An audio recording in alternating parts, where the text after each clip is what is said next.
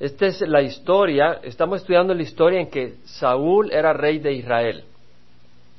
Y vemos de que Saúl, cuando se dio cuenta que las mujeres decían, hey, eh, Saúl mata a sus miles y David mata a sus diez miles, entró en un gran celo hacia David. Le dijo, bueno, caramba, le asignan a, David mil, eh, diez miles, a mí me asignan miles y a David diez miles, ¿qué más le falta sino el reino? Entonces, acuérdense de que el Señor le había quitado ya el reino a Saúl por su desobediencia. Primero, cuando tenía que esperar los siete días eh, en su batalla contra los filisteos, no esperó hasta el último momento a Samuel. Y el Señor le dijo, hey, desobedeciste, ¿qué es esto? El Señor ha levantado a alguien con un corazón eh, de acuerdo al corazón del Señor, o sea, alguien de agrado al Señor, no como tú, Saúl, ese fue el reproche.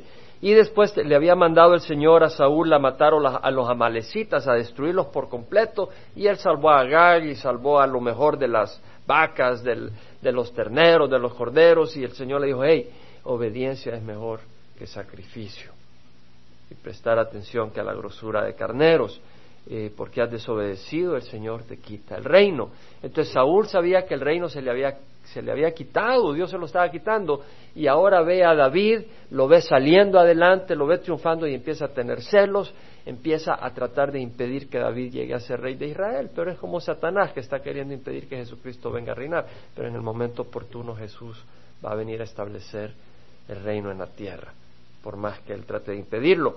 El Señor está permitiendo este atraso porque quiere que muchos sean salvos y vengan al arrepentimiento y no se pierdan. De la misma manera, el Señor tenía un plan al permitir que Saúl impidiera que David fuera inmediatamente rey. El Señor tenía un plan trabajar en el corazón de David para hacerlo el rey que él iba a ser para bendecir a su pueblo. Entonces el Señor tenía un propósito en el sufrimiento. Ahora vemos que Saúl trató de arponear dos veces a David. El primero pues eh, le dio a su hija Mical y le dijo dame cien prepucios de filisteos y David en su triunfo venció a doscientos filisteos, le trajo doscientos prepucios y dijo Saúl caramba este no lo logro matar y se enojó más y mandó claramente a matar a David a través de su hijo Jonatán y sus siervos. Pero Jonatán le dijo hey papá cómo es posible que quieras matar a David un hombre que le ha hecho tanto bien a Israel y al, al explicar eso Saúl dijo no bueno ya no no vive Jehová que no lo voy a matar. Pero David vuelve a salir a, pelear contra los filisteos, Dios le vuelve a dar victoria y Saúl en su gran envidia, su gran celo, eh, le tira la lanza una vez más y, la lanza queda clavada en la pared, David se escapa. Y ahora ya la intención de Saúl de matar a David es definitiva, manda a sus mensajeros a buscar a David a su casa, pero Mical, la esposa, lo saca por la ventana con una cuerda se escapa David, se va a Rama, porque estaba en Gibeá de Benjamín, se va a que está a unos 10 kilómetros, y allá en Ramá eh, Saúl manda una compañía de soldados a traer a David, pero ellos caen bajo el poder del Espíritu Santo y empiezan a profetizar. Manda una segunda compañía, vuelve a profetizar, manda la tercera, termina yendo Saúl y él profetiza, pero David dice, hey, aquí no es para mí, y él huye y estudiamos el domingo pasado que David primero va donde Jonatán y le dice a Jonatán, mira lo que está haciendo tu papá. Y Jonatán dice, no es posible, si mi papá no hace nada sin que me diga, ya me había dicho que no te iba a matar. Pero eh, cuando Jonatán, en unas interacciones que no voy a entrar en detalle, estudiamos el domingo pasado, se da cuenta que definitivamente Saúl quiere matar a David, se lo avisa a David y David huye. Y aquí hay una separación completa entre Saúl y David. Ahora David entiende que hay precio sobre su cabeza. Saúl se ha endurecido en su corazón para matar a David y acá empieza David un proceso de huida y son nueve años los que pasa David huyendo antes de ser establecido como rey en Hebrón, primeramente en Hebrón y después en Jerusalén. Pero acá vemos en el capítulo 21 que llegó David a Nob, él va huyendo de Saúl y llegó a Nob, Nob era una ciudad eh, de sacerdotes, era un pueblito de sacerdotes, eso lo vemos en 22.19, donde dice Nob, ciudad de los sacerdotes, por eso sabemos que era de sacerdotes.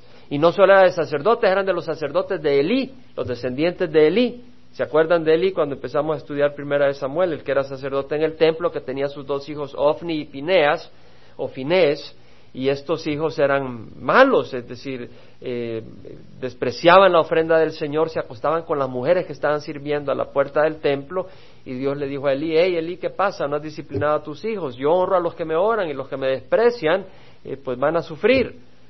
Y entonces el Señor le da el dictamen a Elí de que pues eh, él iba a ver la desgracia del, tabernáculo, pues el arca del pacto se lo llevan los filisteos y pues ya hemos estudiado eso.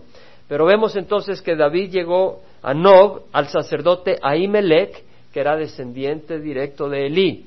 Eh, Ahimelech era hijo de Aitob y Aitob era hijo de, de Icabod, el que murió cuando la, esposa de Finés estaba dando, él no murió, murió la esposa de Finés cuando estaba dando a luz a Icabod. Entonces era, descendiente directo de Elí. Ahora, el sacerdote Ahimelech, Ahimelech vino tembloroso al encuentro de David, es decir, viene David a Nob, viene huyendo y vemos de que uh, Ahimelech eh, está tembloroso al ver a David y le dice, ¿por qué estás solo y no hay nadie contigo? Es decir, se preocupa. ¿Por qué pues ha venido David, este hombre importante? Él no sabía que había una división entre David y Saúl, que David estaba huyendo de Saúl. Entonces, está en, el pueblo de sacerdotes, aquí está este, este sumo sacerdote, sacerdote principal, y de repente ve a este guerrero, ¿verdad? Tal vez la regué, dice, me vienen a matar, o qué ha pasado, qué, es lo que pasó. Y David respondió al sacerdote Ahimelech, el rey me ha encomendado cierto asunto y me ha dicho que no sepa nadie acerca del asunto por el cual te envío y que te he encomendado. Y yo he citado a los jóvenes a cierto lugar. Ahora, ¿es cierto o es mentira? Era mentira, David venía huyendo. David venía huyendo de Saúl y estaba afligidísimo. Entonces llega donde Ahimelech y pues tal vez le dio miedo decirle a Ahimelech, hey, vengo huyendo, dame pan para alimentarme o dame consejo de la palabra del Señor. Tal vez tenía miedo de que Ahimelech le diga, hey, tú eres enemigo del rey, yo no te puedo ayudar. Eh, o tal vez eh, no quería involucrar a Ahimelech para que Ahimelech no fuera cómplice de la huida de David y después Saúl tuviera repercusiones contra Ahimelech. No sabemos la motivación de David, pero sabemos que mintió y la mentira no es justificable jamás en la palabra del Señor. Acá vemos a un siervo del Señor que es mentiroso. Es decir, Abraham mismo le falló la fe en una ocasión, en más de una ocasión. En una ocasión dijo que su esposa Sara era hermana porque tenía miedo de que dijera, bueno, si es esposa, lo vamos a matar a él para quedarnos con su esposa, porque era muy bonita. Entonces dijo que era su hermana, es decir, no tuvo fe para decir la verdad, para ser prudente. Entonces vemos que era un gran siervo del Señor David, él amaba al Señor, él tenía grandes victorias, pero a veces su fe le falla. Vemos la historia de Elías, que fue un gran profeta, sin embargo llega un momento donde va huyendo de Jezabel, tiene un tremendo temor de Jezabel, y a pesar de que era un siervo del Señor, falla. El único que no ha fallado, el único que no te fallará jamás es Jesucristo. Entonces nunca pongas los ojos en ningún hombre, en ningún hombre, porque caras vemos y corazones no sabemos.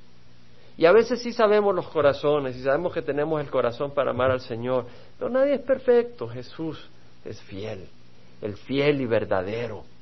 Él es fiel y verdadero en todo ángulo, en todo sentido. Entonces vemos de que, es decir, David le dice eh, esta mentira a, a Imelec, y ahora pues, ¿qué tienes a mano? Dame cinco panes, o lo que tengas. Él iba huyendo con unos pocos hombres y tiene hambre. Dice, hey, dame un pan, dame pan, unos cinco panes, ¿qué tiene? Y respondió el sacerdote a David y dijo, no hay pan común a mano, pero hay pan consagrado. Es decir, pan consagrado a Dios, pan santo. Siempre que los jóvenes se hayan obtenido de mujer, lo pueden tener.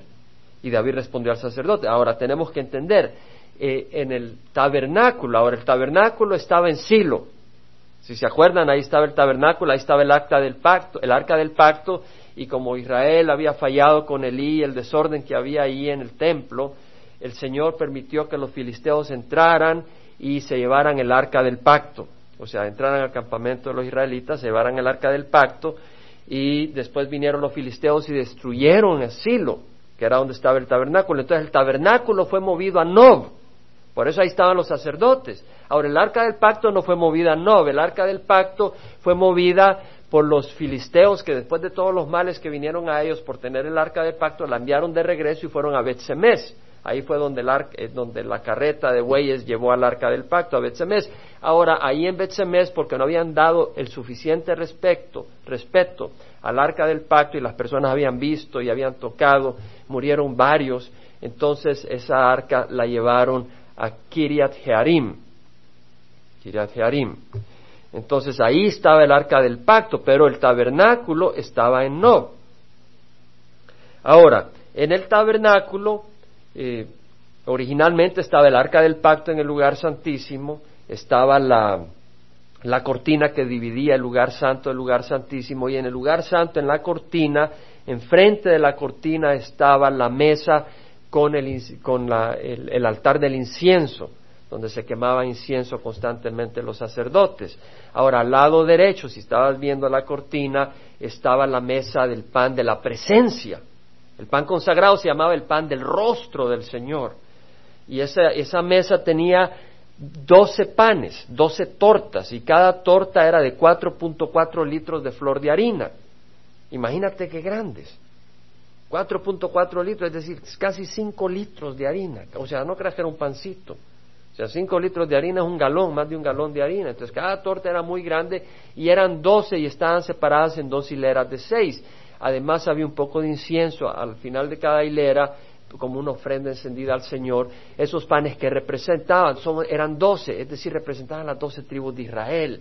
Es decir, ese pan representaba provisión. ¿Provisión de quién? De Dios. Dios no se olvidaba de su pueblo. Entonces esos doce panes representaban que Dios era un Dios de provisión. También ese pan representa a Jesucristo, el pan de vida, para su pueblo, para el alma, para el corazón. Entonces estaba esa hilera que representa que Dios es un Dios de provisión, era un pan consagrado. Ese pan se ponía cada sábado, cada día de reposo, lo, eh, ponían en, el, en, el, en la mesa eh, del altar de la, en la mesa de la del pan de la presencia y el pan frío que salía se lo comían los sacerdotes y se lo tenían que comer en un lugar santo. Ahora, nadie podía que estuviera inmundo, que primero tenía que ser sacerdote, y segundo, un sacerdote que estuviera inmundo, que no estuviera limpio, no podía tomar del pan, tenía que ser cortado de Israel si llegara a cometer esa, esa maldad. Ahora, una persona impura, una persona que tal vez había tocado a algún muerto, entonces quedaba inmundo, tenía que lavarse hasta el, y quedaba impuro hasta el atardecer, o una persona que tenía flujo de sangre, tal vez la mujer estaba en su periodo, entonces ella estaba, si estaba en su periodo era impura por siete días, ahora ella no tenía acceso al pan de la presencia, esto era solo para sacerdotes, pero si un hombre eh, tocaba a una mujer que estaba en su periodo, entonces él quedaba impuro por ese día, si era que la tocaba y tenía que lavarse y entonces ceremonialmente era impuro hasta que estuviera limpio, se lavara, lavara sus ropas y en el atardecer entonces él ya estaba limpio. Entonces, eh, una persona que no tuviera ceremonialmente la limpieza, que no estuviera ceremonialmente limpio, no podía comer del pan consagrado.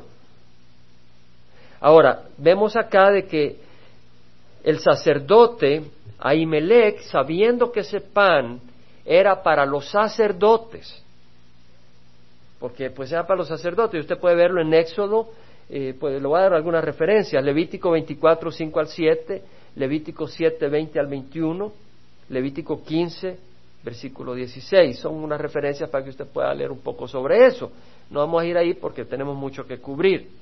Pero entonces entendemos acá de que eh, Ahimelech le da el pan consagrado a unos hombres que no eran sacerdotes no eran sacerdotes. Y tú dirías, hombre, está fallando, está haciendo una aberración.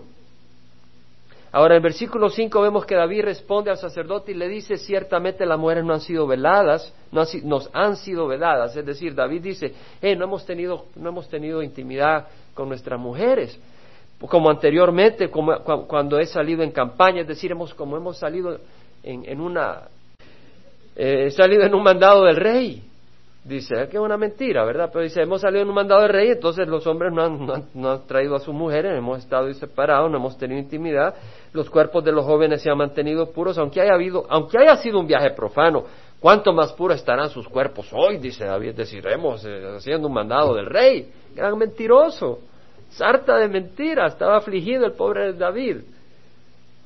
Pero Dios lo amaba, porque su corazón estaba hacia las cosas de Dios.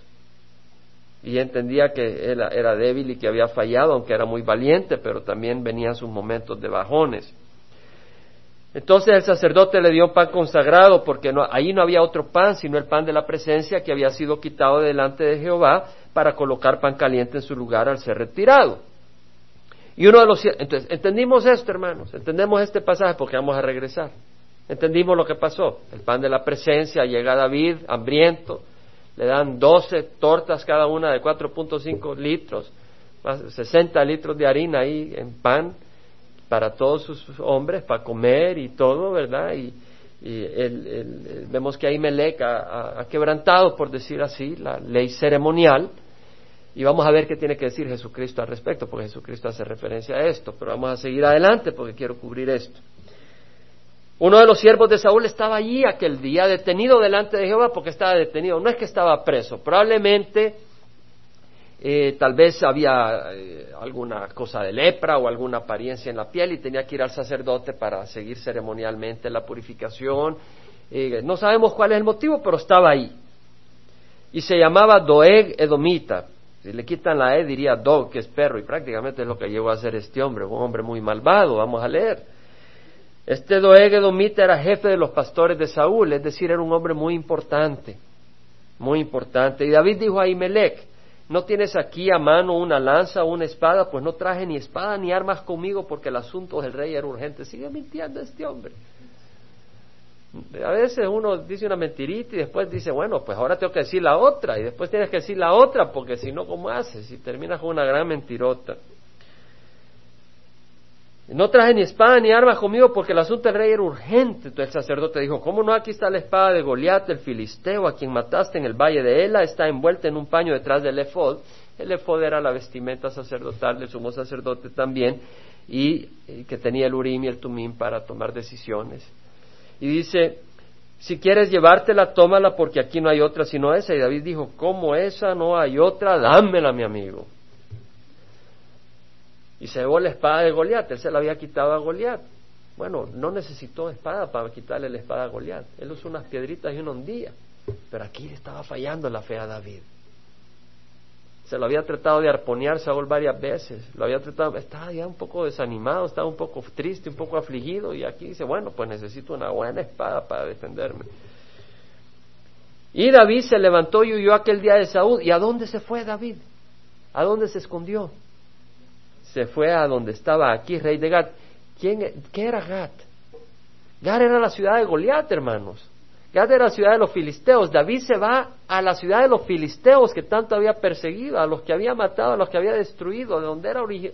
Y va con la espada de Goliat el hombre. Es decir, estaba tan afligido y le estaba fallando tanto a la fe que buscó refugio en territorio enemigo. Ten cuidado cuando te está fallando la fe de no buscar refugio en territorio enemigo. No, es que ya no aguanto tanto problema. Vamos a echar unos tragos y te vas con los amigos a la cantina. Pero si has recibido a Cristo ya no es lo mismo.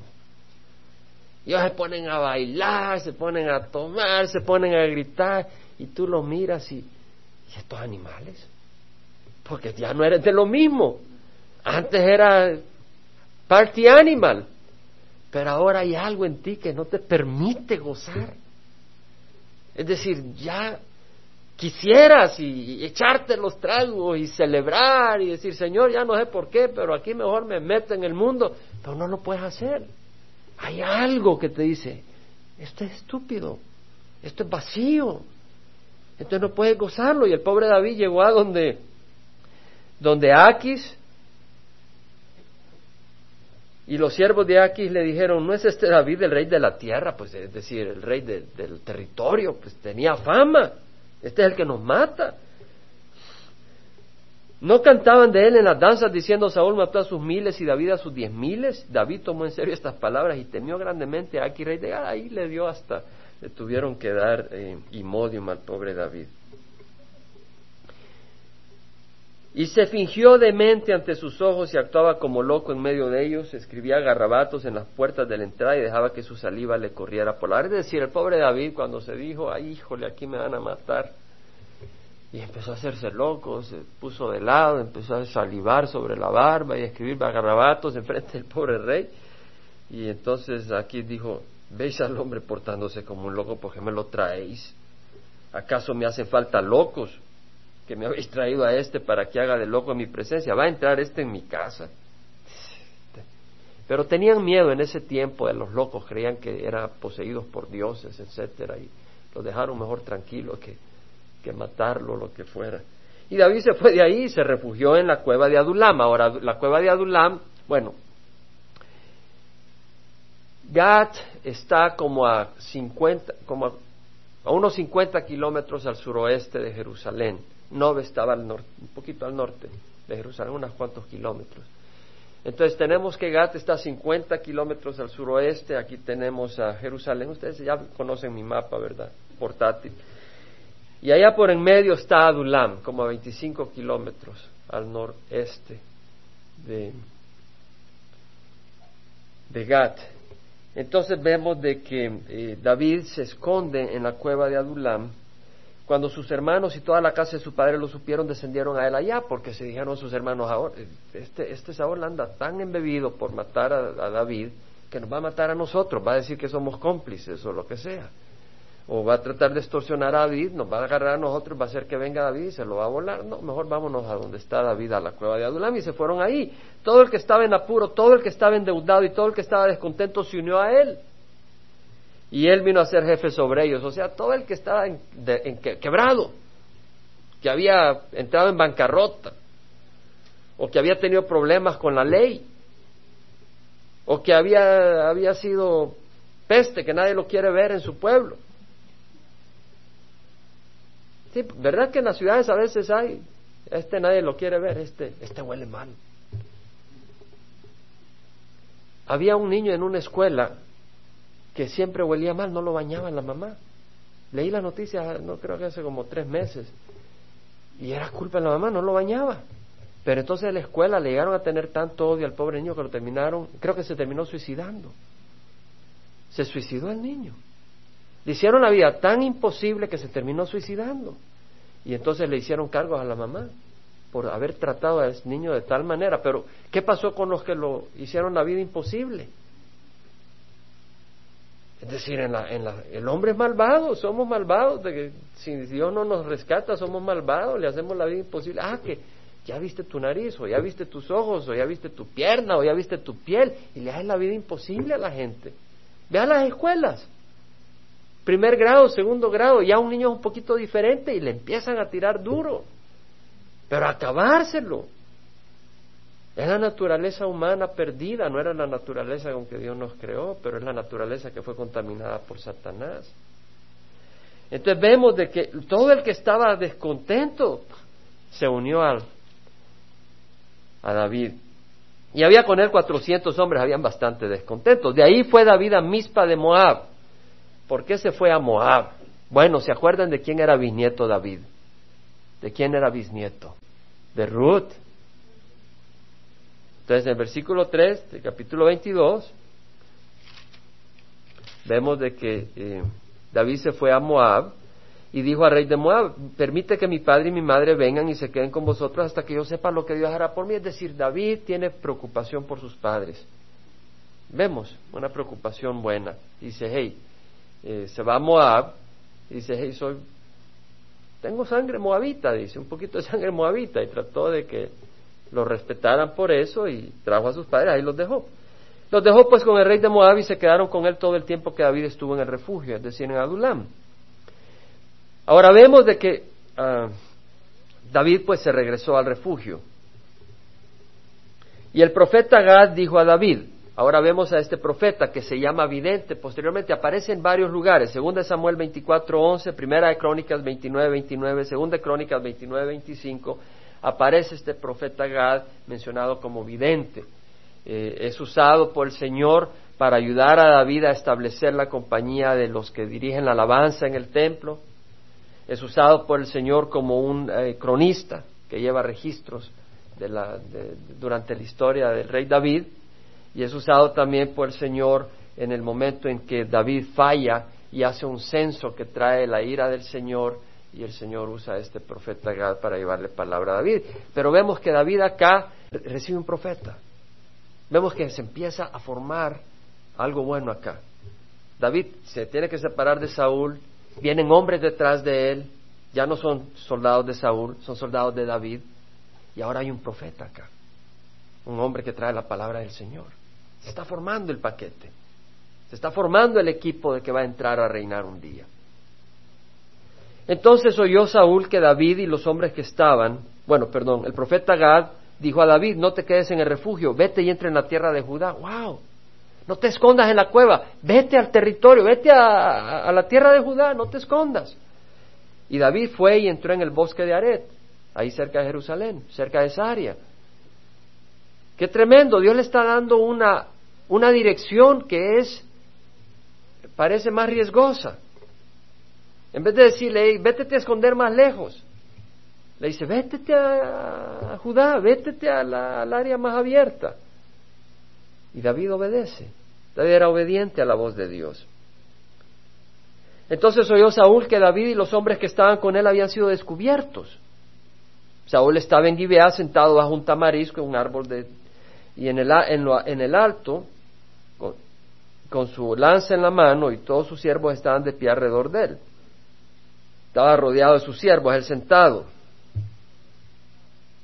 Y Saúl dijo a sus siervos que estaban a su alrededor, oídme ahora, hijos de Benjamín. Vemos que los que estaban sirviéndole a él eran todos de Benjamín, de la tribu de Benjamín.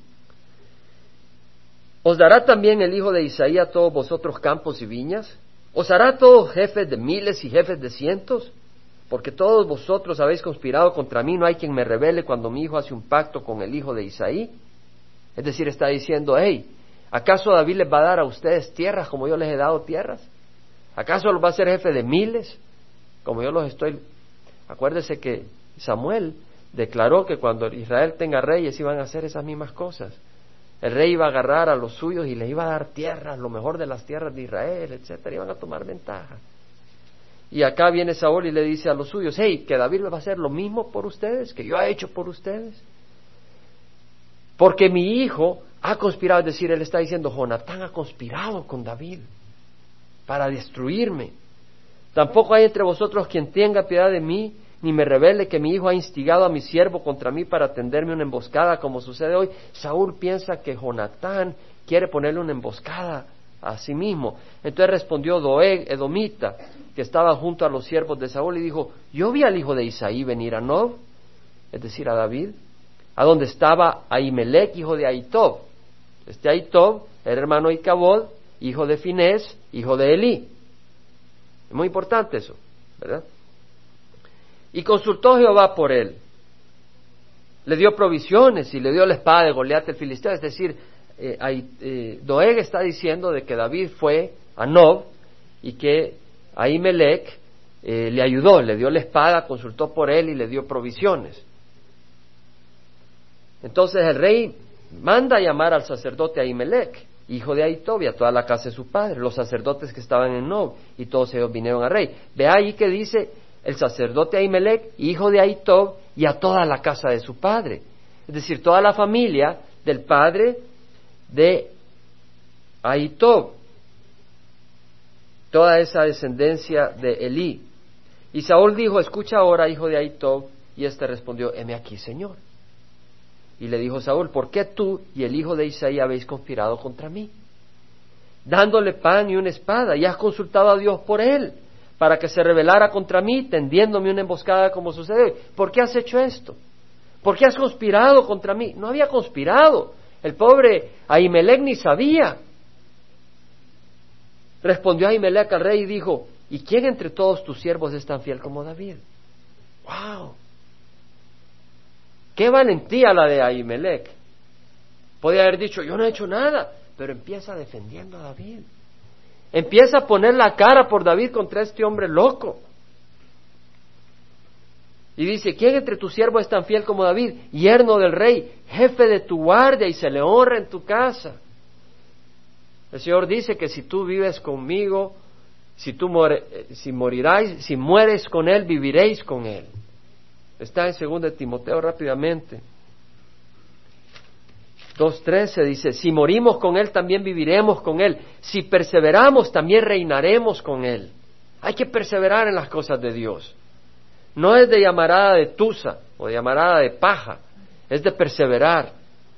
Si le negamos, Él también nos negará. Es decir, si tú niegas al Señor, Él te va a negar. No te creas que si tú dices, bueno, yo empecé con el Señor y todo, yo fui a un Greg Glorio, yo fui a G. Ávila o quien quieras, y recibiste al Señor. Si tú no perseveras hasta el fin, lo siento, mi amigo. Hay que perseverar. Si perseveramos, reinaremos con Él. Si le negamos, Él nos negará. Yo recuerdo una persona lamentable que dirigía alabanza en una iglesia, en un grupo hispano. Y cuando vine a California en el trabajo, lo conocí a esta persona y, estuve un par de veces ahí, pero después se alejó del Señor. Y recuerdo claramente en la mesa un almuerzo en que yo estaba tratando de hacerlo venir al Señor, me negó al Señor. Me lo negó y yo no lo podía creer, me negaba al Señor. Y yo digo, bueno, si tú has negado al Señor, el Señor te va a negar. Entonces dice, ¿acaso comencé hoy a consultar a Dios por él? Lejos está de mí. Es decir, yo consulté por David, claro que consulté, y, lejos está de mí que no lo haga. No ocupe el rey de nada a su siervo ni a ninguno de la casa de mi padre, porque tu siervo no sabe nada de todo este asunto. Es decir, él dice, hey, David es una gran persona, tú mismo lo has puesto como jefe de muchos. Yo no sé de qué estás hablando de conspiración, pero el rey dijo, ciertamente morirás a Imelec, tú y la casa de tu padre. ¡Wow! Sea, toda la familia de Aitob, los descendientes de Elí. Y el rey de los guardias que le asistían, el rey dijo a los guardias que le asistían, volveos y dad muerte a los sacerdotes del Señor, porque la mano de ellos también está con David. Le dice a los guardias, maten a los sacerdotes, y porque sabían que él estaba oyendo y no me lo revelaron. Los sacerdotes no sabían. Pero los siervos del rey no quisieron levantar la mano para atacar a los sacerdotes del Señor. Es decir, el rey les dice, maten a los sacerdotes, los, los siervos no le hacen caso al rey. Es como cuando Juan y Pedro fueron puestos en prisión y para sacarlos después de la curación del paralítico, le dijeron los saduceos, hey, no puedes hablar en el nombre del Señor Jesús, no puedes hablar en ese nombre. Y ellos le dijeron a los líderes, juzgue usted si es justo obedecerlos a ustedes para desobedecer a Dios. No es así, vamos a obedecer a Dios primero antes que los hombres.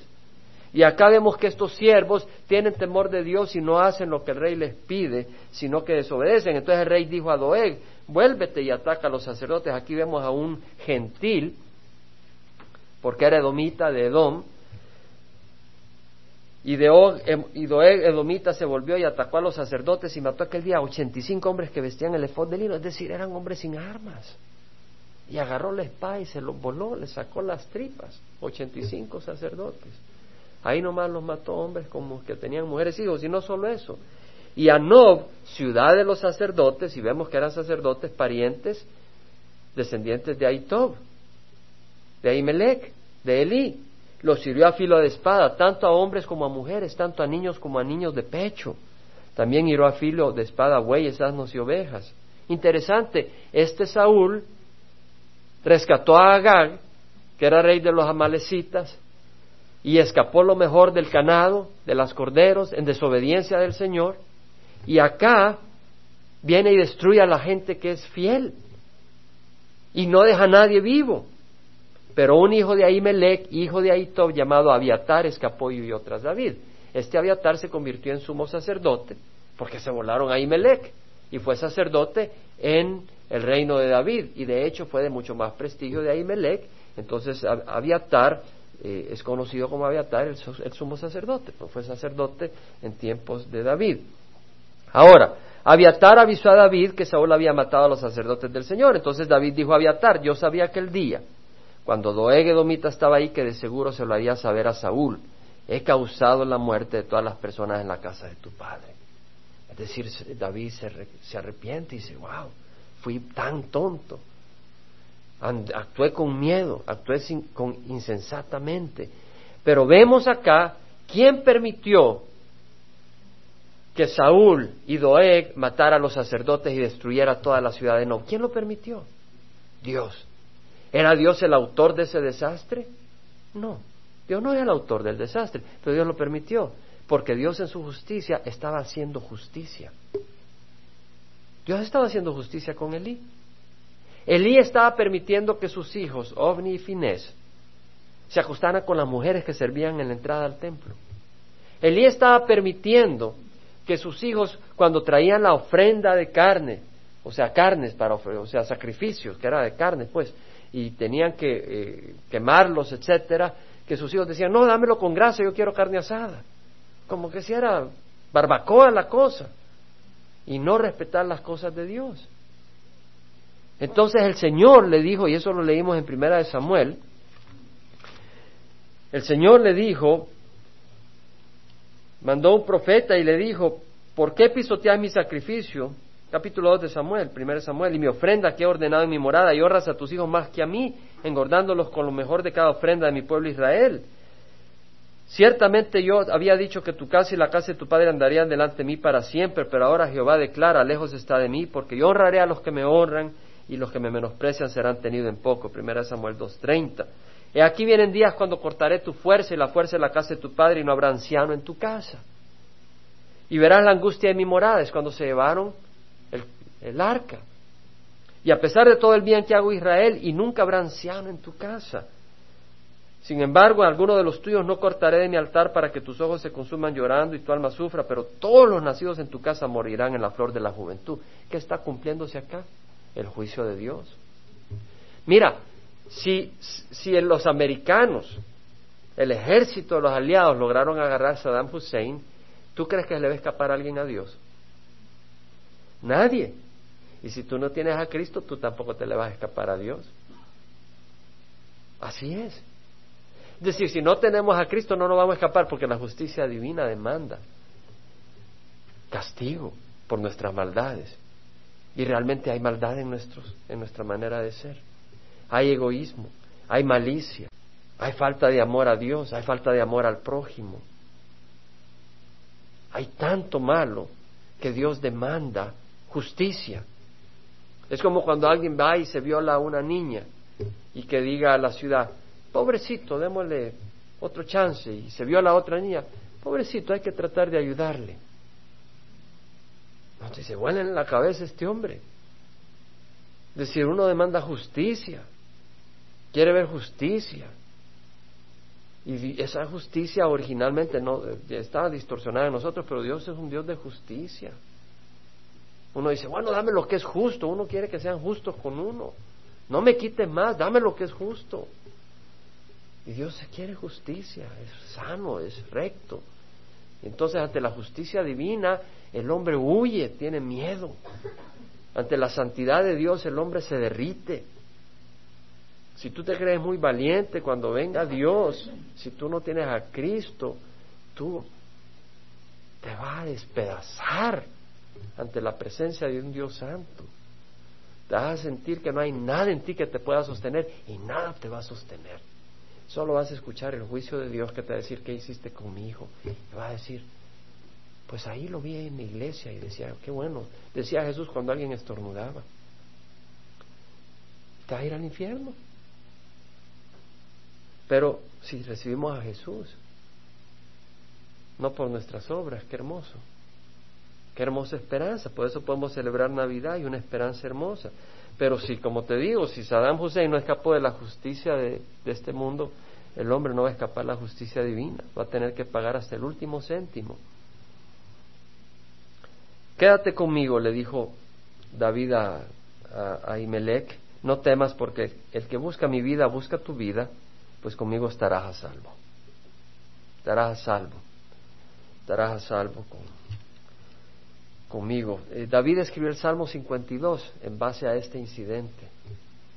No lo vamos a leer ahora, porque no hay tiempo. Pero voy a hacer referencia a un par de cosas. Capítulo 22, versículo 2. Capítulo 22 de Samuel. Primero de Samuel, versículo 2.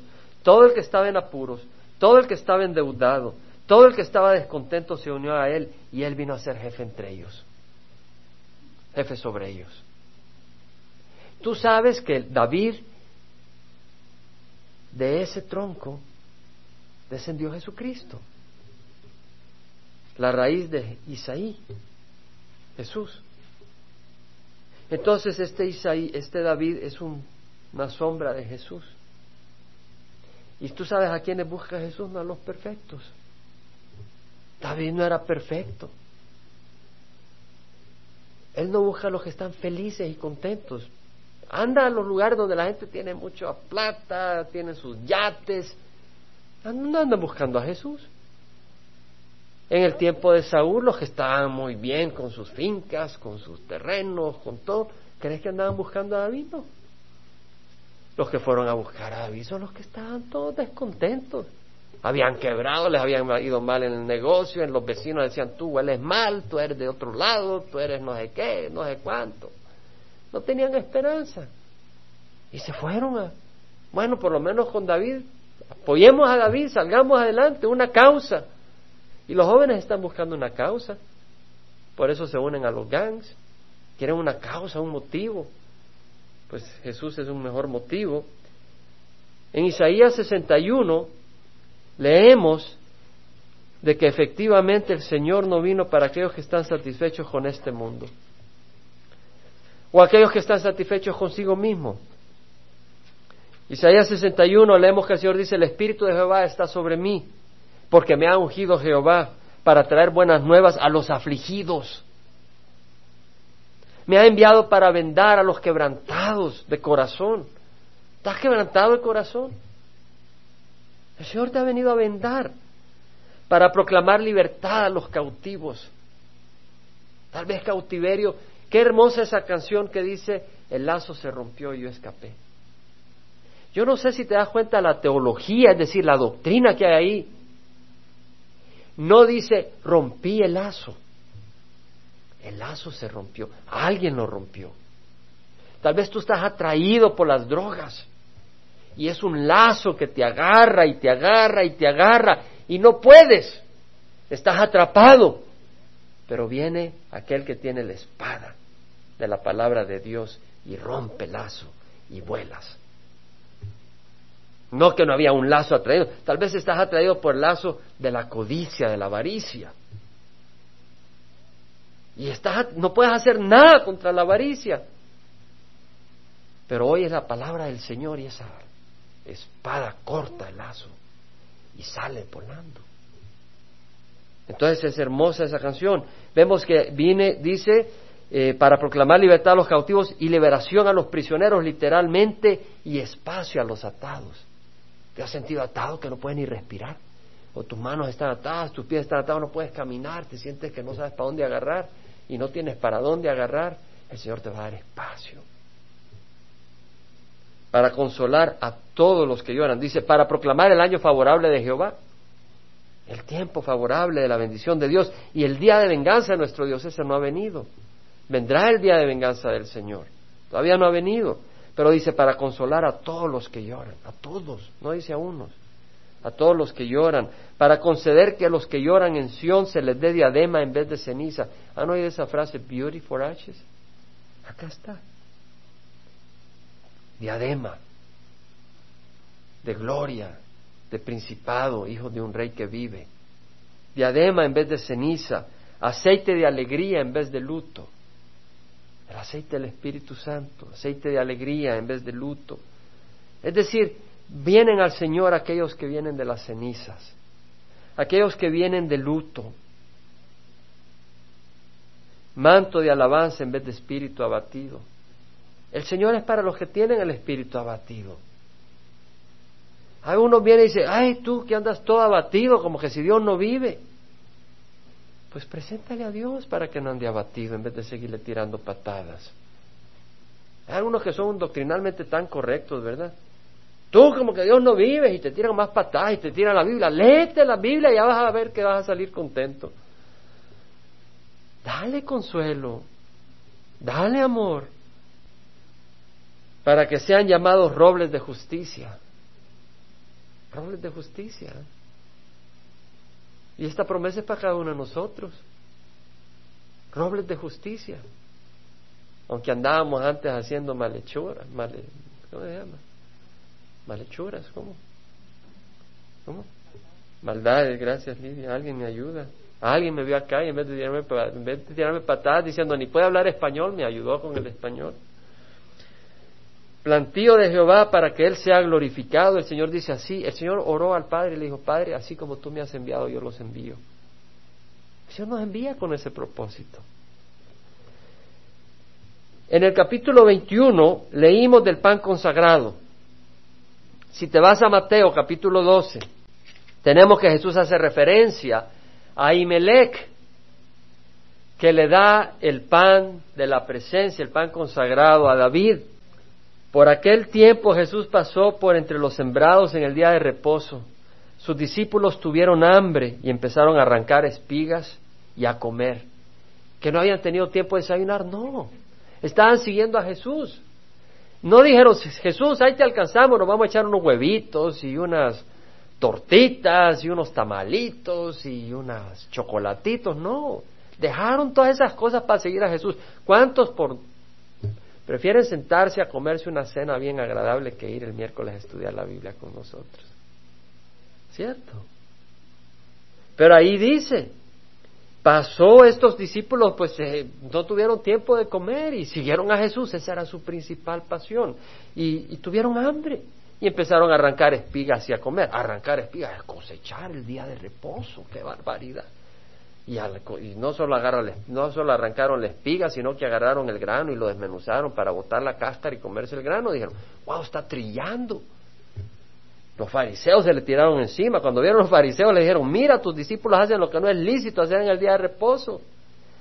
Pero él les dijo, ¿no habéis leído lo que hizo David cuando él y sus compañeros tuvieron hambre? ¿Cómo entró en la casa de Dios y comieron los panes consagrados que no les era lícito comer? Ni a él ni a los que estaban con él, sino solo a los sacerdotes. El Señor dice, hey, mira lo que hizo David. Y no acusa a David. Y no acusa a Imelec. ¿O no habéis leído en la ley? En la ley. O sea que no es quebrantamiento de la ley, sino que la misma ley habla del quebrantamiento, de la profanar el día de reposo. Dice, en los días de reposo, los sacerdotes en el templo profanan el día de reposo y están sin culpa. Es decir, acá venimos, ponemos sillas, limpiamos, barremos, estamos trabajando. Dice, hey, los sacerdotes el día de reposo trabajan en el templo y están rompiendo el día de reposo. Sí, pero la ley misma lo dice. ¿Por qué? Porque el templo es el templo donde está la presencia del Señor. Y estaban sirviendo a Dios. Y Jesús dice, hey, os digo que algo mayor que el templo está acá. Es decir, Jesús mismo dijo, el día de reposo se hizo para el hombre y no el hombre para el día de reposo. El día de reposo es para que el hombre descanse y glorifique a Dios y, se reconecte y sepa su propósito, el, amor de Dios que nos ha creado y que Él es el creador, no venimos del, del chango, del mono. Y el Señor aquí está mostrando que la ley ceremonial se puede romper para observar la ley moral. Había una ley moral, estaba tu prójimo con hambre. Y dice el Señor, hey, la ley ha sido para el hombre, para bendecir al hombre, no para destruirlo. Entonces, eh, eh, el hombre está con hambre. ¿Vas a romper la ley ceremonial? Rómpela. La ley ceremonial ha sido para bendecir al hombre, no para destruirlo. Dice la palabra del Señor que toda la ley se, se, se, concentra, se resume en amar a Dios sobre todas las cosas y al prójimo como a ti mismo. Y si vienen estos hambrientos, pues le das pan. Dice, no, no te puedo dar pan porque tengo que ir a la iglesia a poner las sillas. El Señor nos habla. Entonces le dice, pues os digo que algo mayor que el templo está aquí, pero si hubieras sabido lo que esto significa, misericordia quiero y no sacrificio, no hubieras condenado a los inocentes. Qué interesante. Porque ¿qué le dice el Señor a Saúl?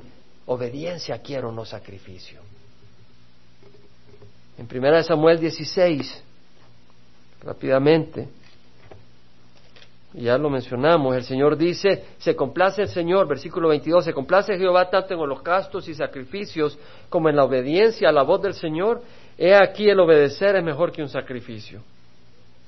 El Señor dice, obedece, obedece la palabra del Señor. ¿Qué nos enseña esa palabra? Amar al prójimo, amar a Dios sobre todas las cosas, ¿no?